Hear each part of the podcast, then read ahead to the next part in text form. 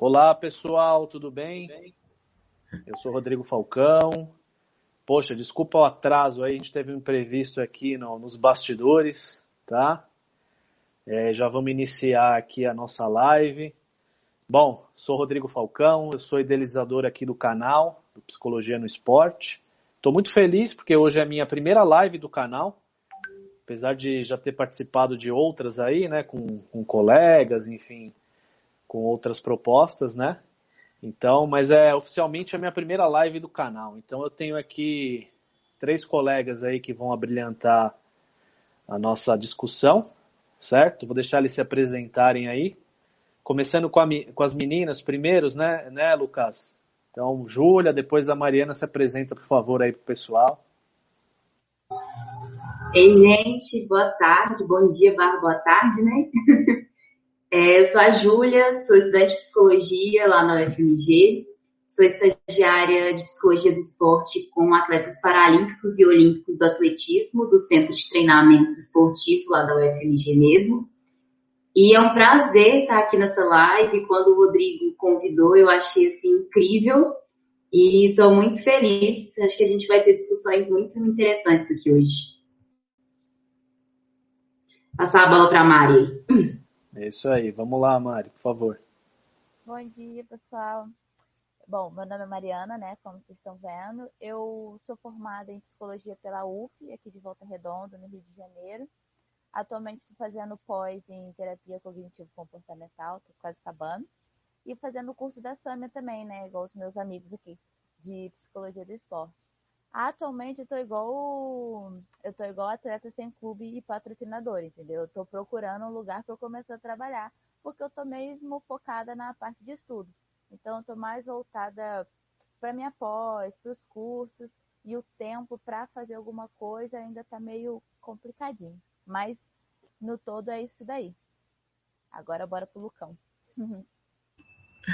É, eu também eu é, sou lá do FMG, né? Eu sou estudante do FMG, estou terminando o curso, espero eu. É, e eu também faço estágio aqui no Olímpico, é um clube de Belo Horizonte. E também estou muito empolgado, muito animado para aprender um pouco e para falar um pouco sobre as Olimpíadas aí. É, eu acho que vai ser bem legal. Ah, bacana, gente. Então, assim, é, a gente se conheceu, né? Acho que é legal falar aí pro pessoal que, que, que não sabe, a gente se conhecer, somos colegas de curso, né, do curso da, da, da Samia Laje, que é uma referência aí para todos nós, com certeza, por isso que estamos aqui também, né, então, e a ideia aqui, pessoal, é a gente falar do, do olhar da psicologia, né, para os Jogos Olímpicos, para o esporte, enfim, para as coisas que, que já, já iniciaram, mas que irão acontecer aí nas próximas semanas, né. Então, o nosso papel aqui é trazer, talvez, um pouco, discussões é, diferentes, assim, do que é, talvez o senso comum está acostumado, né? Então, o psicólogo, ele tem o olhar para as emoções, para os sentimentos, né, para os comportamentos das pessoas no esporte, para os atletas, enfim, também pegar um pouco do contexto aí que a gente está vivendo. Então, a ideia de fazer essas lives aqui é justamente para isso, né? Bom, é, dando essa introduzida aí, o pessoal já, já se apresentou, né? Eu vou trazer um primeiro tópico aí para discussão, que não é um tópico simples, com certeza, mas é um tópico importante para a gente tocar, que é sobre a pandemia. A gente está vivendo ainda uma pandemia que já, infelizmente, matou mais de 4 milhões de pessoas no mundo inteiro, né? Vários cientistas aí infectologistas são contra é, a realização dos Jogos Olímpicos, né, por uma questão de saúde pública e tal. Mas estamos, as competições já iniciaram, né? Oficialmente a abertura não aconteceu, mas as competições já iniciaram e temos aí até o momento, até onde eu sei, parece que 80 infectados por Covid, né, de todos os atletas que, e, e membros de comissão técnica que irão participar. E aí eu passo a bola para os meus colegas, né? É, o que, que vocês acham de, de tudo isso, desse cenário aí de pandemia? Né? Vocês acham que isso pode influenciar de que maneira aí na, na psicologia dos atletas, na preparação emocional deles, né? não só pensando nos brasileiros, mas no contexto geral. Quem gostaria de, de dar início a essa discussão aí? Eu, eu posso, se for tranquilo, não vi se.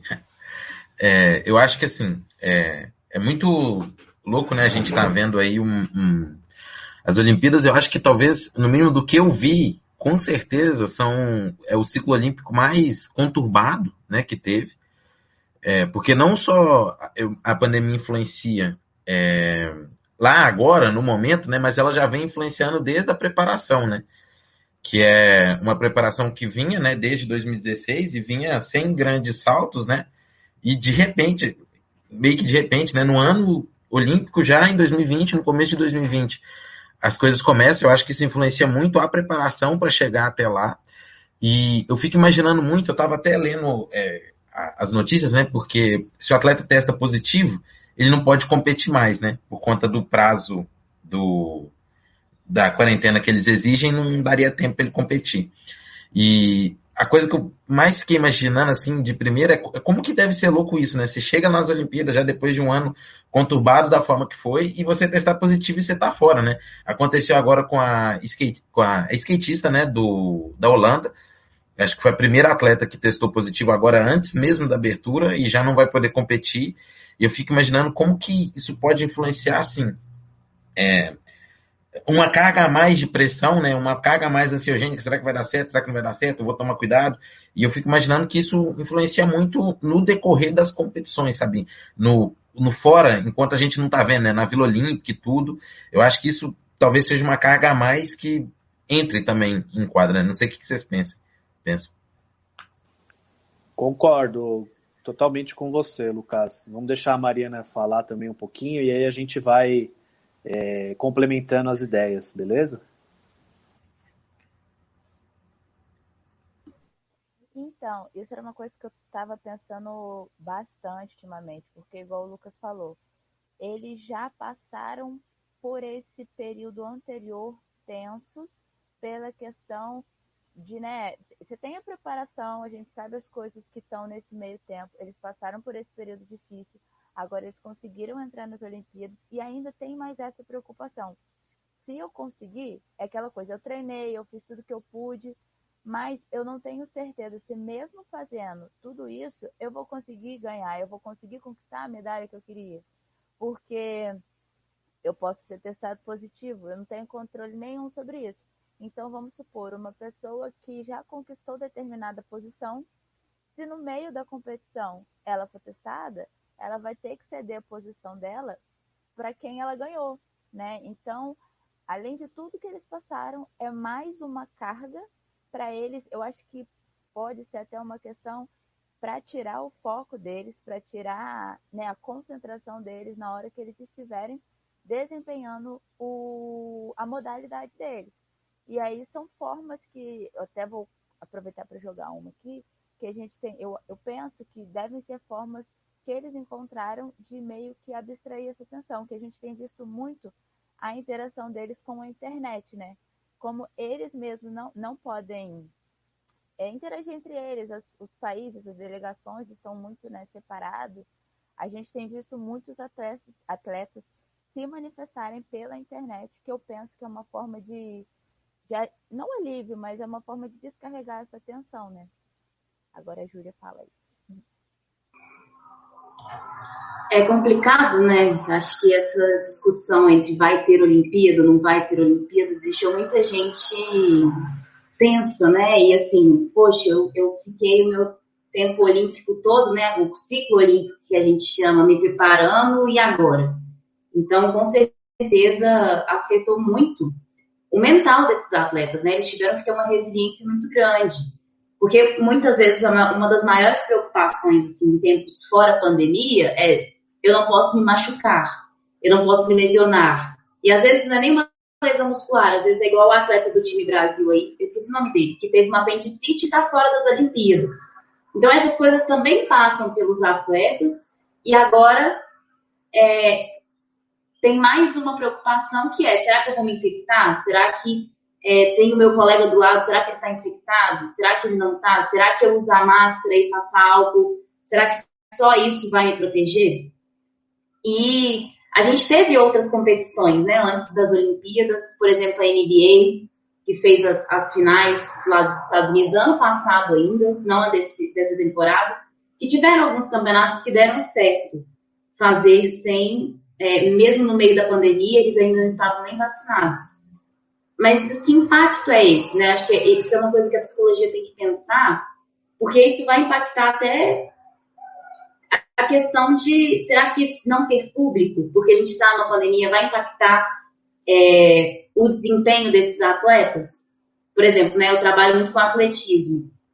O público bate palma para poder incentivar a corrida e marcar o ritmo da corrida dos atletas. Não ter isso, será que isso vai impactar de alguma forma? No esporte coletivo, você ter o grito da torcida, num vôlei, num 13-13, num tie break, ter a torcida gritando ali não faz diferença? Positivo e negativamente. Então, acho que isso tudo são questões que a pandemia aí trouxe uma, uma Olimpíada bem diferente, né? Bem diferente.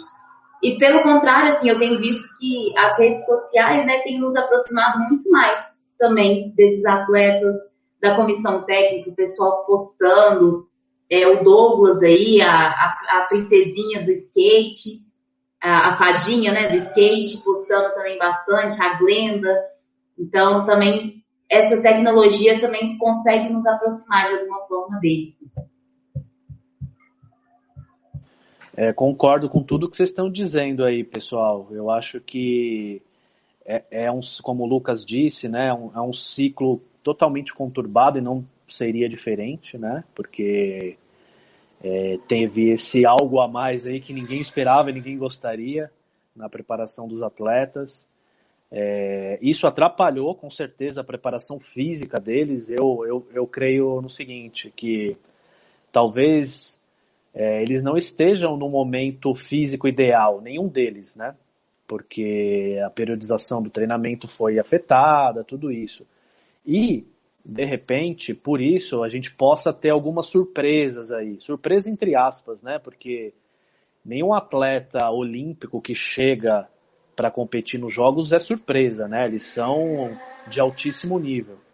Então eu digo que de repente é, algumas pessoas que, que poderiam é, sair na frente, de repente está igualado ali nessa, nessa questão física, né? Porque a gente percebeu também nesse período de pandemia, é, muitos atletas compartilharam aí os treinamentos em casa, né, improvisados e tal. E eu acho que talvez também é, quem tiver a cabeça melhor no dia, isso vai ser o diferencial para conquistar os resultados, as medalhas, enfim. Né? Claro que assim, a gente sabe que, uma, que a preparação psicológica faz parte do treinamento e ela deve ser incorporada na rotina dos atletas. Mas nesse momento, eu acredito que quem tiver esse preparo a mais, né, quem tiver essa. Quem, quem trazer consigo isso vai ser um trunfo ali para. Enfim, para as conquistas mesmo, né, para os bons resultados. Tá? Mas, é, além dessa discussão, pessoal, gostaria que a gente pensasse no seguinte, né? É, poxa, o esporte ele caminha lado a lado com a ciência. Ele não, o esporte e ciência são coisas inseparáveis, né? Principalmente no altíssimo nível. E a gente, por mais que que seja contraditório, a gente está a gente vai assistir daqui a pouco os Jogos Olímpicos, né? Ou seja, parece que o esporte de alguma maneira passa uma mensagem para o público meio negacionista, né? Poxa, não está acontecendo as coisas, enfim. É, por mais que as bolhas tenha todo o preparo com as bolhas, né, de, de segurança, de não contaminação, isso caiu por terra, porque já tem 80, mais de 80 ah, pessoas que foram contaminadas, né? E aí alguns, alguns cientistas ainda dizem que pode haver é, até um tipo de nova cepa ou de variante, né? Claro, não é algo que eu domino e nenhum, nenhum de nós aqui, mas é algo que a gente ouve na mídia especializada e tal. Então, eu pergunto para vocês, Será que os valores olímpicos hoje não estão pautados mais pelo dinheiro, pelo patrocínio, do que propriamente pela vida dos atletas, pelo legado dos atletas? Né? O que, que vocês acham disso? Eu queria começar comentando, então. É, que quando a gente fala em atleta, normalmente se tem a ideia de que são pessoas muito saudáveis, né? Poxa, um atleta é uma pessoa saudável. Mas o desgaste que esse atleta tem físico, mental, é, o quanto que ele abre mão de certas coisas, é uma profissão, né? A gente tem que tratar o atleta como uma profissão e é uma profissão bastante desgastante.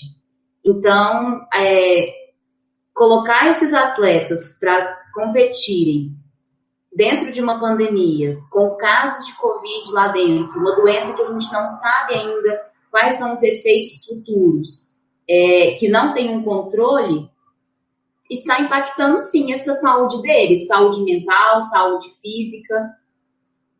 Eu acredito que dentro desse contexto, assim, para a psicologia, a psicologia ganhou bastante, principalmente a psicologia do esporte. É, dentro dessa questão de pandemia, de ter ou não, vai ter ou não vai ter competição, é, a ansiedade aumentou bastante. Acredito que a psicologia do esporte ganhou um, uma valorização maior. Mas pensando nesses atletas, quando a gente pensa em atleta de alto rendimento, não necessariamente é igual à saúde. Principalmente quando a gente coloca eles, por exemplo, para competir é, dentro de uma Olimpíada, que será que valia mesmo a pena colocar esses atletas é, em tanto risco, colocar esses atletas, é, e não só os atletas, né, a própria sociedade, porque se gera uma cepa olímpica ali, o vírus faz umas mutações e traz uma cepa olímpica para a sociedade, é, pode ser um impacto bem grande. Então, eu penso que assim, igual o Rodrigo falou, eu acho sim que tem muito essa questão dos negócios por trás, né? É, ele, a, a, o lucro está sempre na frente da saúde dos atletas. Como a Júlia falou, uma coisa é praticar esporte, outra coisa é ser atleta de alto rendimento.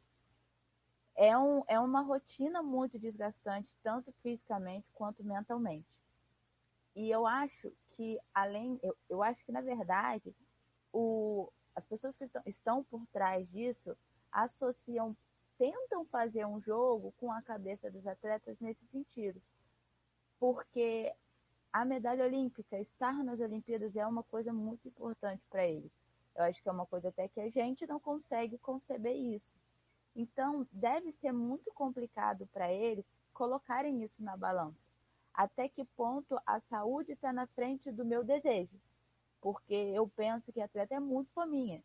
E, e assim, eles têm muita dificuldade de reconhecer o limite deles. Tanto é que é comum a gente ver atleta competindo lesionado, atleta compete do jeito que tiver, ele vai, sabe? Então é muito fácil você fazer essa jogada em cima com o atleta, porque o que é importante realmente para ele é o desempenho dele, é o rendimento dele. É, poxa, eu fiquei esse tempo todo treinando, não vou ter oportunidade de mostrar o que eu fiz, sabe? Então eu acho que seria muito válido também um, um, uma exposição deles mesmos, uma conversa da perspectiva deles, o que eles pensam sobre isso, né? Porque pra gente, eu acho muito fácil a gente falar, poxa, é, a gente tem que ver a parte da saúde, né? Isso principalmente pela questão da sociedade, porque é uma coisa que está feita na bolha deles, mas pode é, espingar em todo mundo, né? Pode bater na gente. Mas da parte deles, né? Como é que eles veem isso? Como é que eles estão se sentindo lá sabendo disso, né? É uma coisa muito complicada de colocar na balança, penso eu, por parte deles. Eu, eu acho que isso é uma discussão muito interessante, né? E até fazendo um, contraponto, né? Que assim, é, a partir do momento que o, que o esporte ele vira o, o que é hoje, né? Que ele, ele sai só do que era o, o valor olímpico, né? Da, inclusive aquela discussão sobre amadorismo ou não nas Olimpíadas e tudo.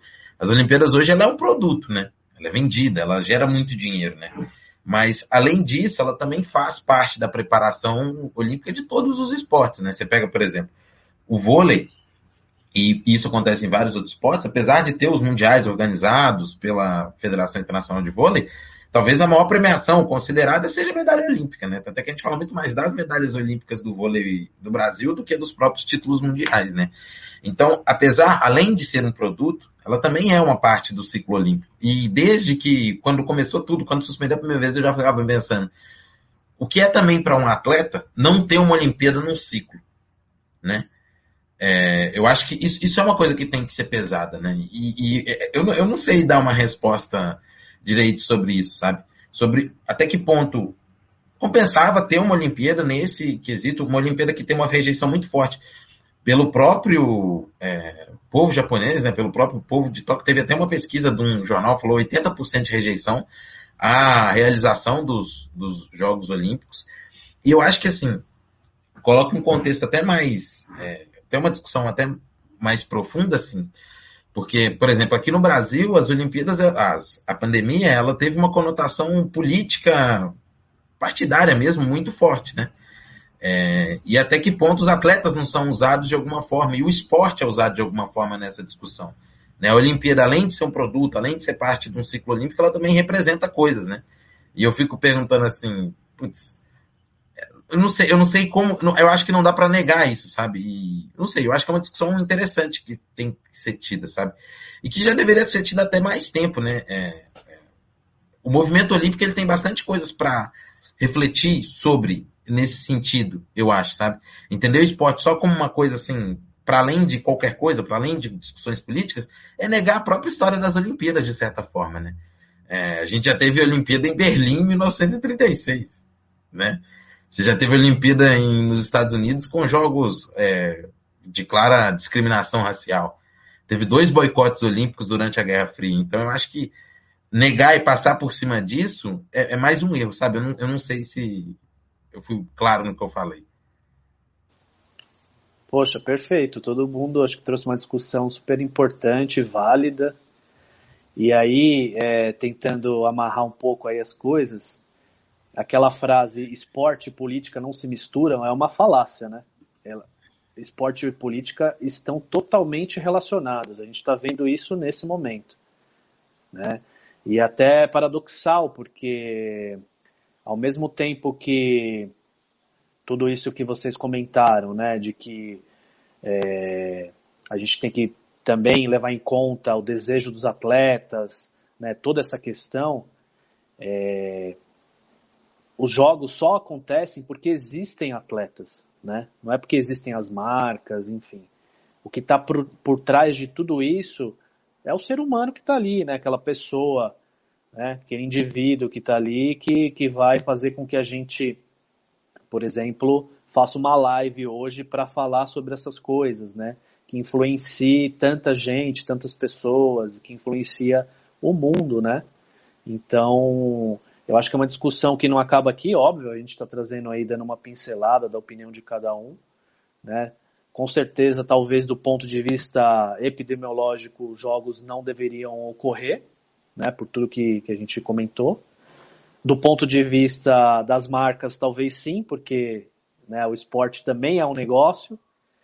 Do ponto de vista dos atletas, é paradoxal, ao mesmo tempo que, que a gente é, tem esse olhar de cuidado com, com a saúde dos atletas, com a saúde mental, com a saúde física, também tem o lado da profissão deles, né? Como o Lucas trouxe, como a Mariana trouxe e a Júlia também, de que é, o esporte é a profissão dessas pessoas, né? Elas, elas param a vida durante quatro anos, elas se preparam durante quatro anos para isso, tá? Enfim, gente, é uma discussão que não acaba aqui, que a gente pode retomar em outros momentos com, com outros colegas que virão também, né? É, infelizmente é algo que a gente tem que tocar porque é algo que o mundo está passando, que nós estamos vivendo é, esse processo. Mas eu quero mudar um pouco o rumo da nossa conversa e falar agora também de um assunto que não é tão agradável, talvez, digamos assim, meu papel aqui, às vezes, é esse mesmo, né? De, de colocar, de ser um pouco o advogado do diabo, sabe? Eu queria falar do futebol. O futebol começou, né? Ontem, anteontem já começaram aí os, os jogos do futebol, futebol masculino, futebol feminino. E aí sempre tem uma discussão de muito tempo para cá, acho que desde sempre talvez, será que o futebol masculino deveria estar presente nos Jogos Olímpicos?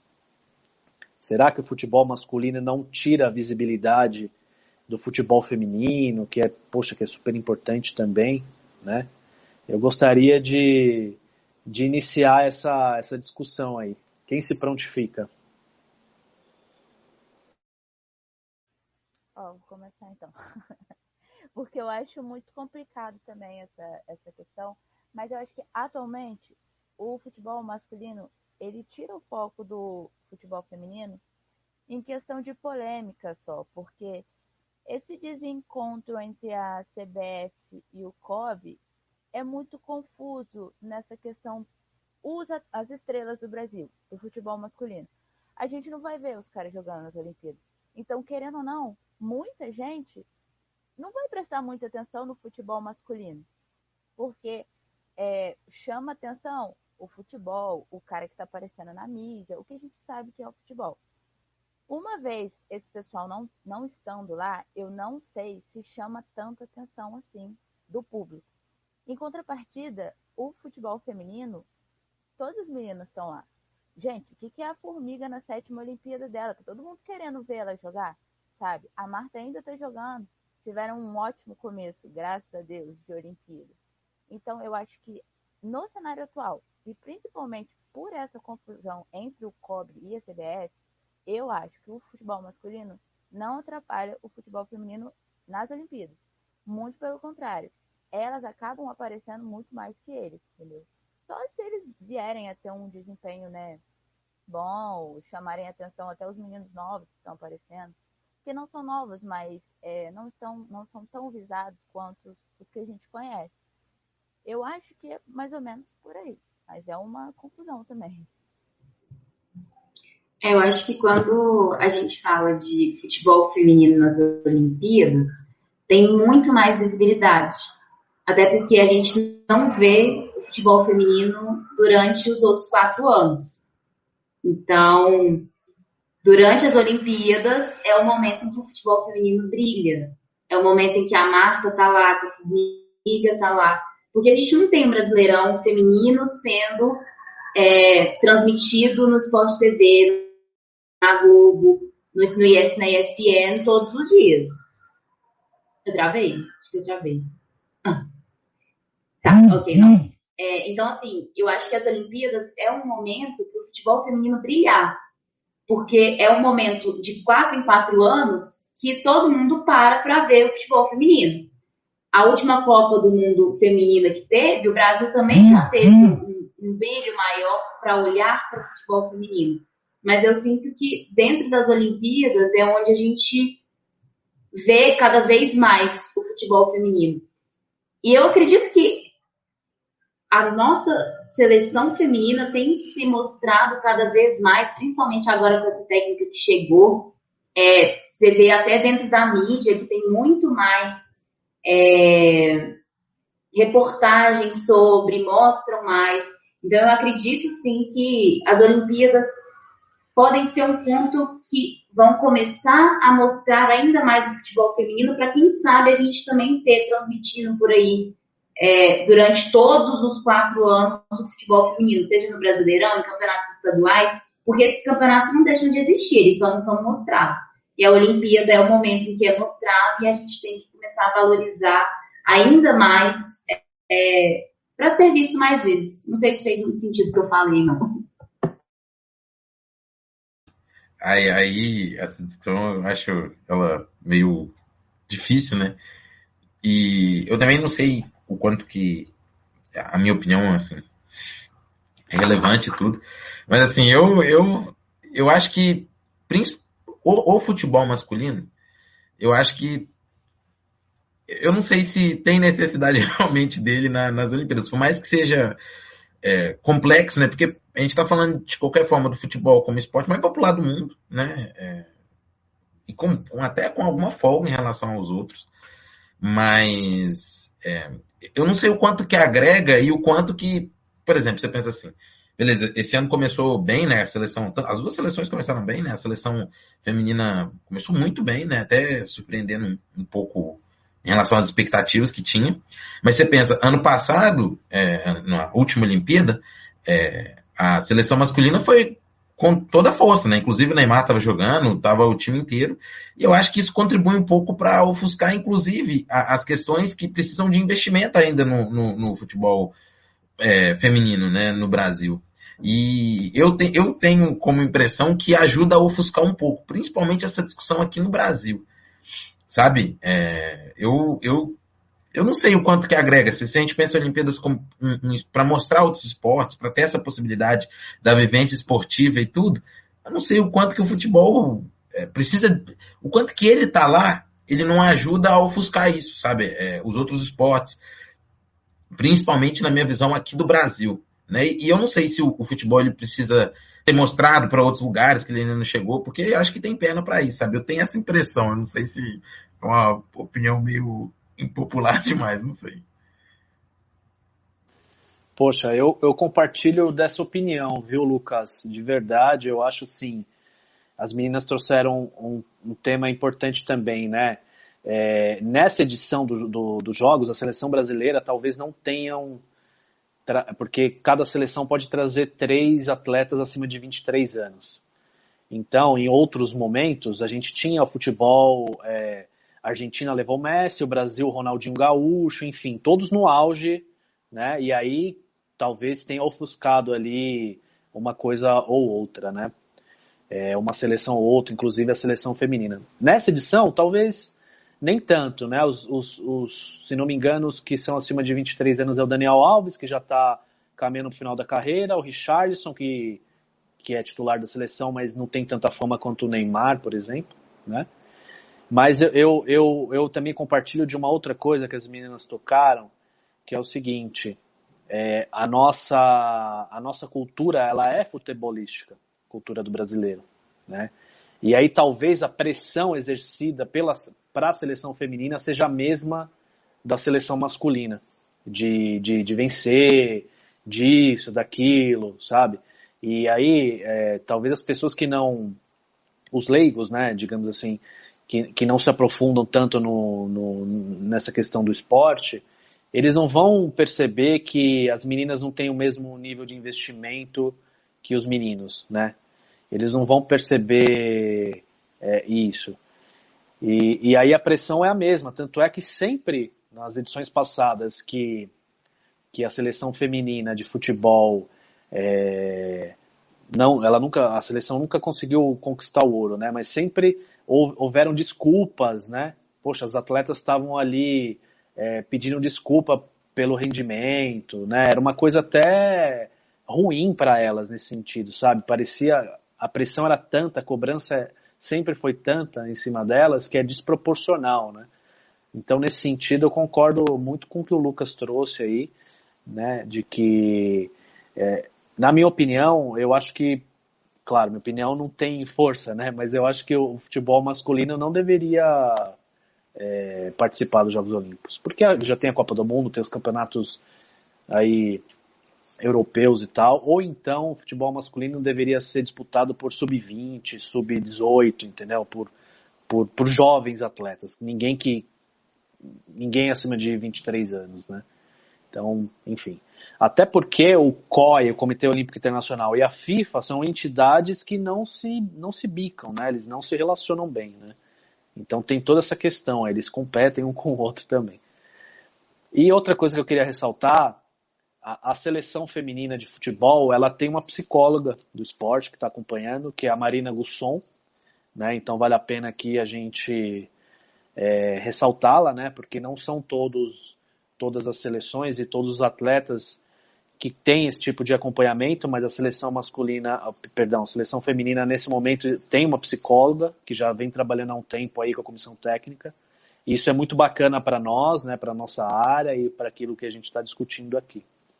Beleza? Gente, vocês querem falar sobre outros assuntos, querem trazer outros temas, né? dando uma olhada aqui no meu roteiro inicial, a gente já tocou mais ou menos ali nos temas que a gente havia é, combinado anteriormente. E aí vou deixar livre para vocês aí, até pedir para o pessoal do chat se tiver alguma pergunta para nós aí, né? Tem algumas pessoas aí que já se manifestaram. Se alguém tiver alguma pergunta específica sobre o, a, o que a gente está trazendo, sobre a discussão que a gente está trazendo hoje, acho que vale a pena perguntar e que a gente vai tentando responder. Outra coisa super importante, galera, que eu esqueci de mencionar, quem está nos assistindo aí, por favor, se puder dar o seu joinha, curtir a live, isso ajuda, ajuda o canal, né? Quem gostar do conteúdo também, se quiser se inscrever aí, eu acho que é bom, é importante para mim, importante para os meus colegas e para a psicologia do esporte de uma maneira geral. Tá? Então fica esse pedido aí. Quem quiser, quem tiver interessado em, em conhecer um pouco mais, se inscreve no canal. Quem estiver gostando aí da live, curte aí nossa live também. Então vou abrir para meus colegas trazerem o que eles gostariam e quem, quem quiser se manifestar no chat também, fica à vontade, tá bom, pessoal? Gente, eu queria falar de uma questão, perguntar mais a, a opinião de vocês, o que vocês acham sobre essas novas modalidades que estão entrando como esportes olímpicos, né? Eu, comigo, tenho uma questão, mas isso aí é uma, é uma particularidade, particularidade minha. É transformar muita arte marcial em esporte, que são é isso. Para quem é leigo, parece que é a mesma coisa, mas não é. Né? São valores diferentes, são regras diferentes. Por exemplo, o judô e o karatê perderam muito sua característica a partir do momento que eles viraram esporte. Tem muita muito, muitos golpes que não podem mais ser feitos, a estratégia de jogo mudou. E eu fico pensando é, como é que deve ser também a questão da preparação dos atletas nesse sentido tanto dos atletas quanto das pessoas que acompanham esses no, essas novas modalidades. Não só da arte marcial, mas agora que a gente está vendo skate, surf, basquete 3 a 3 que eu não conhecia, eu posso confessar que eu não sabia, achei super legal essa questão. E, como sempre, Olimpíadas é, é um, é um cenário muito legal que a gente acaba descobrindo, a gente sempre acaba descobrindo um esporte que a gente não conhecia antes. Você pode assistir a vida inteira que a cada Olimpíada eu me apaixono por um esporte diferente. Mas, em especial, nessas Olimpíadas, a questão das modalidades que entraram. Porque, agora na questão do skate do surf, são competições diferentes. Eles estão acostumados com um formato de competição diferente. Como é que vai ser? Eu estou muito curiosa para saber como é que vai ser a inserção deles nesse contexto de Olimpíadas, que querendo ou não é uma pressão diferente, é uma visibilidade diferente, é torcida diferente, né? saber um pouquinho também de vocês, o que vocês estão pensando sobre isso. É, eu, eu acho isso, é, não sei né, se eu adiantei aí, mas eu acho, porque é, é, são, escalada também é nova, não é? Escalada, escalada, surf, skate e basquete 3x3, né? E o beisebol e o softball voltaram, é isso, né? Acho que é isso. É, isso aí, eu, isso aí eu, eu acho e é. o karatê também como esporte, é, como, como, é que se diz, de demonstração, é, exatamente. Eu, eu fico me perguntando muito, porque assim, também fazendo contraponto, é, eu entendo que assim, a partir do, do momento que vira um esporte, né, e um esporte ainda mais nas Olimpíadas, é, se acaba. As Olimpíadas é um evento muito grande, né? Então você pode acabar tendo um enfraquecimento de alguns torneios é, anteriores, né? Então, assim, não sei. É, é, aquilo que eu tinha falado no começo, né? Qual que é o peso hoje de uma Liga Mundial de Vôlei, de uma Liga das Nações e de, uma, de umas Olimpíadas para o vôlei, né? E as Olimpíadas não é organizado pela Federação Internacional, né? Mas ao mesmo tempo, eu acho que dá uma visibilidade muito grande para os esportes, né? É, até, por exemplo, eu, eu vou falar particularmente por mim, por mais que esteja na área tudo, eu nunca tinha visto a escalada como um esporte dessa forma, né? E eu estou super interessado para ver como é que vai ser, como é que são as coisas. Eu acho que a visibilidade, principalmente para esses esportes, alcançarem mais, ajudarem a organizar as federações, ter mais é, condição de formar atletas, eu, eu acho que é interessante, sabe? E, e até porque, por exemplo, esportes que aqui no Brasil não fazem parte aí dos 5, 6, 7 mais é, praticados, eles, durante as Olimpíadas, eles ganham um destaque que dificilmente teriam fora, né? Assim, não sei se eu, igual, por exemplo, a gente pensa no atletismo, a Mal Image, o destaque que ela teve em 2008, né? Que ela ganha medalha. É, eu, eu não sei, eu não sei se eu estou sendo cético, se eu estou falando alguma coisa errada, mas eu não sei se teria esse destaque, essa visibilidade é, em, em, outro, em outro contexto, sem as Olimpíadas, né? E eu, no Brasil, eu acredito que, pelo que eu conheço, principalmente o skate, ele tem essa possibilidade, porque o skate é um esporte que o Brasil entra com chance de medalha, né, se eu não estou enganado. É... O surf e, também, Lucas. E, é, e o surf, o surf eu ia falar que é um pouco diferente, porque o surf já tem, né, por conta do Medina Sim, e por conta é. do desempenho do Brasil mundiais, ele já tem um certo destaque aqui, né. Mas o skate, particularmente, eu acho que tem uma visibilidade muito interessante agora nas Olimpíadas para conseguir pegar mais gente, né? Eu não sei se vocês concordam comigo. Quer falar, Júlia? Fala Não, aí, eu só ia complementar eu... que as Olimpíadas é, são uma vitrine né, do esporte. E pessoas que às vezes não estão nem ligadas no esporte, porque nós quatro estamos né, imersos no esporte, então, gente, eu conto os dias para as Olimpíadas, eu conto sim, os meses para as Olimpíadas. Mas tem pessoas que não são ligadas tanto no esporte, mas no momento das Olimpíadas acaba se se familiarizando mais com o esporte, aprendendo mais sobre o esporte. Então, as Olimpíadas são uma vitrine é, para os esportes e pode ser vista até como uma forma de incentivo. As Olimpíadas no Rio, e principalmente as Paralimpíadas aqui no Rio, foram muito isso, né? Levaram crianças de escolas para poder ir ver os jogos. Então, assim, as Olimpíadas sendo transmitidas, né, com toda a tecnologia que a gente tem hoje para transmitir, também incentiva o esporte no geral e os atletas e os futuros atletas. Então, se você tem uma, por exemplo, uma criança lá com 12 anos vendo o skate, o skate como forma olímpica, será que isso também não está estimulando um sonho? De tipo, nossa, será que eu, eu posso tentar chegar nas Olimpíadas? Peraí, como é que eu faço para chegar lá? Porque às vezes, assim, por exemplo, é, a gente tem campeonatos mundiais de todos os esportes, mas eles não são transmitidos assim. Quando, por exemplo, o Mundial de Ginástica tem todo ano, maravilhoso, mas a ginástica ela tem um peso muito grande nas Olimpíadas para as pessoas, para o público geral. As pessoas gostam muito de ver a ginástica, mas não tem acesso, por exemplo, ao Mundial de Ginástica. Então, eu acho que inserir esses esportes dentro das Olimpíadas também tem um ponto muito positivo de trazer essa visibilidade e esse incentivo para o esporte que é uma coisa que, pelo menos aqui no Brasil, a gente precisa bastante. A gente precisa também incentivar e investir em outros esportes, para além desses cinco, seis que são mais famosos por aí. Perfeito, gente. É, e tem até uma questão, né? É, os, os esportes olímpicos eles têm mais patrocínio, eles conseguem mais retorno financeiro, inclusive de transmissão, de tudo, né? Então talvez tenha essa questão aí também envolvida, né, de dessas adaptações aí que a, que a Mariana trouxe pra gente dos, das artes marciais, judô, do karatê, do taekwondo, de se tornar olímpico, né, é, tem essa questão aí também da visibilidade financeira, de poder patrocinar, de poder dos atletas viverem do esporte, né, também. Olha, Gustavo Ferreira trouxe uma questão super bacana aqui para a gente comentar.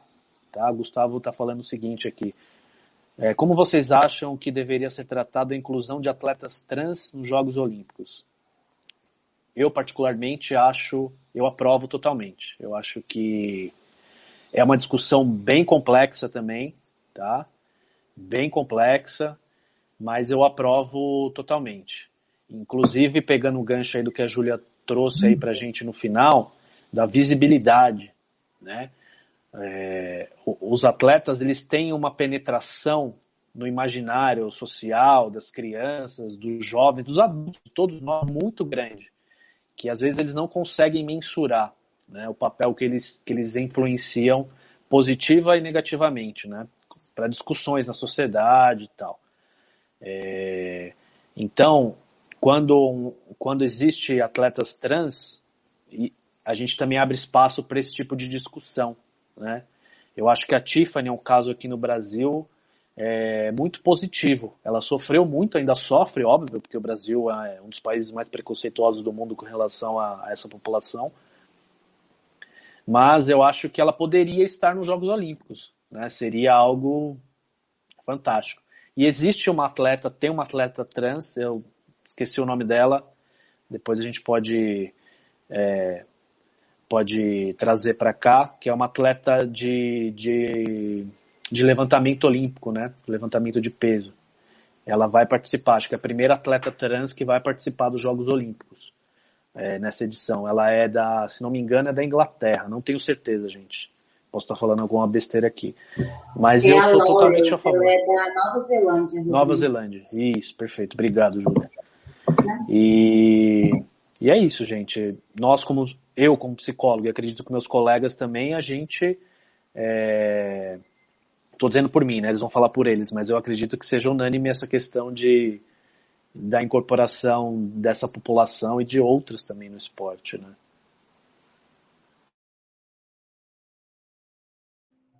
Esse é um assunto delicado porque ele traz muita transfobia junto dele, né?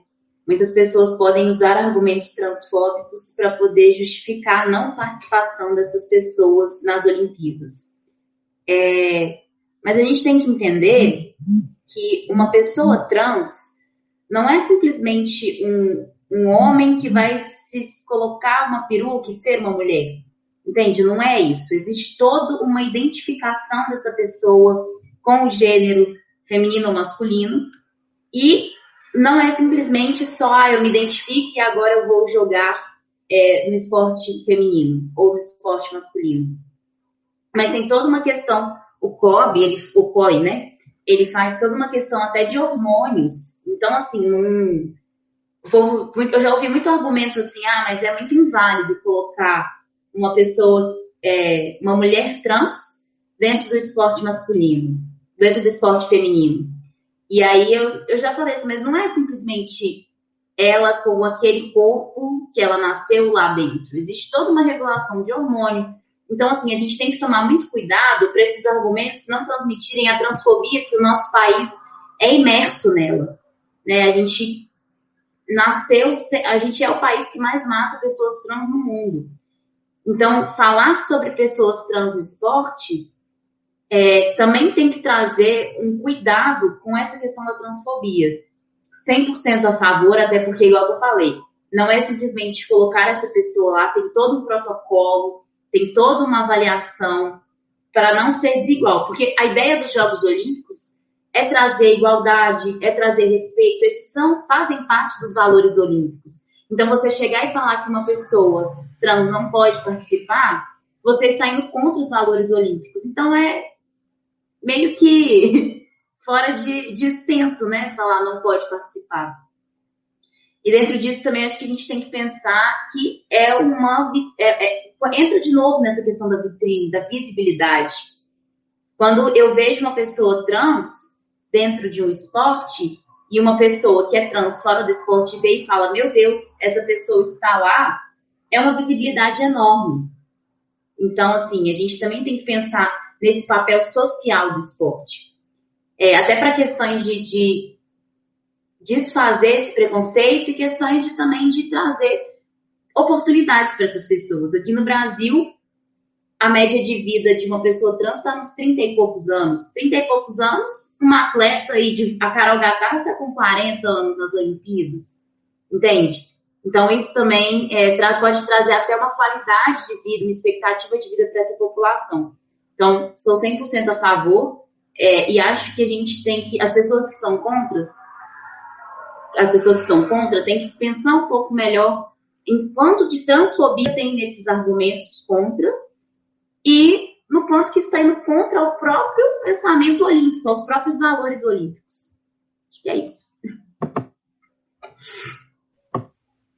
É, a minha questão, é, que é um, um questionamento meu, eu acho que a representatividade nesse sentido realmente é assim fundamental. Eu acho super legal a oportunidade de, de terem atletas trans nas Olimpíadas, mas o meu questionamento é quanto aos métodos utilizados para colocarem eles ali. Até que ponto é, desenvolveu-se métodos seguros que não interfiram no desempenho dos atletas? Entende? É, é uma questão, é o que a gente está falando, é uma questão muito complicada, porque tem a questão social que eu acho que é muito importante essas pessoas terem a visibilidade, só que tem toda uma questão de estruturação biológica também, a gente não pode esquecer que já, já foi formado. Então, é igual a Júlia está falando, o ele tem os procedimentos, tem hormônios e tal, mas tem determinadas coisas que já foram estipuladas dentro do corpo. Então, eu fico aqui, Sônia, vamos colocar? Vamos, show, mas vamos desenvolver formas e métodos que sejam claros, que não é desigual, que eles estão ali, eles, eles passaram por esse processo, eles não estão afetando os outros atletas, até mesmo para os próprios atletas, né? Porque a gente sabe que tem muitos atletas que são receosos quanto a isso. Eu acho que informação nesse momento é o mais importante, porque as pessoas não sabem muito sobre essas coisas. Então, eu acho que o que eu tenho para falar é realmente isso. Eu sou também a favor deles, mas eu acho que é muito importante estar tudo esclarecido. O que está acontecendo, quais são as medidas que estão sendo tomadas para não afetar o desempenho deles para com os atletas e eles no meio do pessoal ali. Eu, eu até, eu tenho até um pouco de receio de falar alguma coisa que não esteja de acordo com o que é discutido, né? Mas eu também sou 100% a favor. Eu acho que é, isso que a Mariana levantou é uma, é uma, discussão que eu acho que ela é importante de se ter, mas eu acho que para discutir, eu acho que existem talvez coisas mais graves em relação a isso do que os atletas é, trans ou não em relação à competitividade, como por exemplo os, os escândalos de doping que tem, né? E que é, eu acho que isso que a Júlia falou me, me, me, me chama muita atenção, né? Que na verdade é a minha percepção. As pessoas que são contra isso, muitas vezes, que são contra os atletas trans é, jogarem, as atletas e os atletas trans jogarem, é, é muito mais baseado em transfobia do que qualquer outra coisa, né? Porque eu acho que tem coisas muito mais graves em relação à, à competitividade que a gente pode levantar do que, e, é, do que os atletas e as atletas trans jogarem ou não, né? É, como escândalo, a Rússia está suspensa, né, de, de jogar esses, esses, os jogos agora, e eu acho que é um escândalo muito mais grave o que acontece com os atletas lá em outros países. Também existem evidências que isso pode acontecer, e eu acho que é muito mais grave do que as atletas os atletas trans jogarem ou não, né? Eu acho que é isso. Se tem muito para contribuir. Sempre tem, gente, sempre tem, Lucas, perfeito. Assim, eu, eu creio, concordo também no que a Marina trouxe, é, mas é um processo, né? É um processo que ainda não está, ele está em discussão, está sendo construído esse processo todo, né? De inclusão dos atletas trans e tal. E assim, algumas pessoas ficam é, com medo de, teoricamente, uma invasão de atletas trans. E isso não é real, porque não são, não existe tantos atletas trans nesse nível olímpico, né? No nível, no altíssimo nível, né?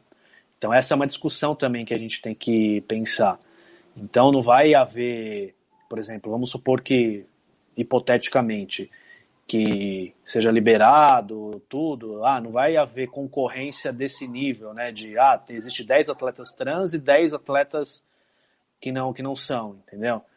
É, é, isso, é um caso isolado aqui, é outro caso isolado ali, porque são pessoas também que atingiram o nível esportivo, o alto nível esportivo, né? E não existe tantas pessoas assim no mundo e no Brasil e tal. Ela comenta que é, ela passou por todo esse processo internacional que, que o COI exige, né, de, da testagem hormonal, do, de abaixar os níveis de, te, de testosterona, enfim, ela passou por todo esse processo. E aí algumas pessoas viravam para ah, mas você é forte. E aí ela rebatia e falava, sim, mas a fulana de tal que joga no time X também é forte. Também tem um braço, tem um bíceps é, forte. Então, né, essa questão de força aqui ou força ali é um pouco relativa também, sabe? É claro que é, é um tema super complexo, super é, é, difícil da gente comentar e tratar, mas a gente tem que tocar, já que chegou, acho que é importante a gente falar sobre, porque ele está tá aí, está em evidência, está no Brasil e estará nos Jogos Olímpicos também, né? É, como as meninas disseram, como o Lucas disse, acho que é, que é um tema que a gente tem que aprofundar e, enfim, existem órgãos superiores para aprofundar, mas o que eu, o que eu, a minha questão principal é sobre a visibilidade. Eu acho que a questão da visibilidade essa é muito importante, né? A visibilidade dessas pessoas para outras pessoas, Né? Não só para elas pra, praticarem esporte, mas para elas realmente é, poderem de verdade existir como seres humanos. Né? Então isso é muito mais amplo do que com qualquer tipo de, de rejeição ou não de competir, sabe? Eu acho que isso que está em jogo também nesse, nesse questionamento. E tomara que seja uma questão para os próximos jogos, né, Rodrigo? Que continue existindo, né? Esse ano a gente tem uma atleta trans, mas que ano que vem a gente tenha mais, sabe? Que esse assunto continue sendo à tona e a gente tem que conversar sobre ele, sim. A gente tem que saber debater e debater com argumentos mesmo, igual que o Lucas é, reforçou. A gente não pode ser transfóbico nesse sentido, ainda mais pensando em Jogos Olímpicos, né, gente? Tem na Vila Olímpica, acho que todo mundo está acompanhando aí os stories do pessoal, as fotos, tem um quadro gigante escrito é, respeito em várias línguas, respeito, igualdade, então, se esses são os valores olímpicos, a gente tem que buscar isso para todas as pessoas e não simplesmente para o homem branco, cis, hétero, né, normativo. A gente tem que buscar esse respeito para todos. E se essa, e é igual que você falou, né? Não é como se tivessem aí 100 mil atletas trans querendo entrar nas Olimpíadas e não podendo, né? Não vai ter uma invasão É, então, acho que é, tomara que a gente continue falando sobre esse tema e tomara que esse tema apareça de forma cada vez mais respeitosa. Poxa, perfeito, gente. É, nosso tempo aqui está esgotando. Olha, de verdade, gostei muito aqui dessa primeira live. É, volto a dizer aí, pessoal, que está nos assistindo, que vai nos ouvir, né? Porque esse, esse essa live vai para o podcast também, né? Psicologia no Esporte, que é o podcast que eu também é, crio, né? Que eu também gerencio. E a gente, nós teremos outras lives, né? Toda terça, quinta e sábado durante os Jogos Olímpicos estaremos juntos aqui nesse horário, né? É, com diferentes times, com, com diferentes pessoas aqui para discutir, mas a Júlia vai voltar com certeza, o Lucas e a Mariana irão voltar aqui para a gente conversar mais sobre outros assuntos, né? Obrigado a todo mundo aí que, que participou. Obrigado ao Gustavo aí que trouxe uma discussão super importante pra gente. Mais uma vez eu peço aí para todo mundo curtir aí a live, quem gostou do conteúdo se inscrever no canal, tá? E nos vemos em outras ocasiões. Obrigado, Júlia, obrigado, Lucas, obrigado, Mariana. Se quiserem se despedir aí, fiquem à vontade. só agradecer né, a oportunidade, agradecer o pessoal que participou, né, que o mais importante também é a galera trazer as questões para a gente conseguir interagir bastante e apareçam mesmo, porque o importante é a gente discutir sobre essas coisas. Quanto mais a gente discute, mais a gente aprende, né? E mais a gente evolui no meio do esporte também. Eu também só agradecer, né, pra gente, e ainda tem, tem um cronograma aí bem legal de lives pra gente poder ir acompanhando cada passo aí. Torcer para ter muita medalha pro Brasil também, né? Pra gente poder falar bastante disso e é isso aí. Acho que vai ser bem legal. Gente só queria agradecer mesmo a oportunidade, é, sempre bater papo com pessoas incríveis aí dentro da psicologia, a gente sempre acaba aprendendo, obrigada pelos comentários também. E é isso, né, Lucas? Bora agora torcer pro time Brasil, que já começou e agora vai começar de vez as Olimpíadas aí. São umas duas, três semanas incríveis. E logo depois também tem as Paralimpíadas, né, pessoal? Então, lembrar também de acompanhar, de torcer para o time Brasil também nas Paralimpíadas, que os nossos atletas estão vindo fortes. Valeu, galera. Até a próxima. Muito obrigado aí por todos, por todos os comentários. Talita, Vanessa, Paulo Vinícius, Gustavo, enfim, todo mundo que comentou aqui com a gente. Valeu, até a próxima, gente. Um abraço.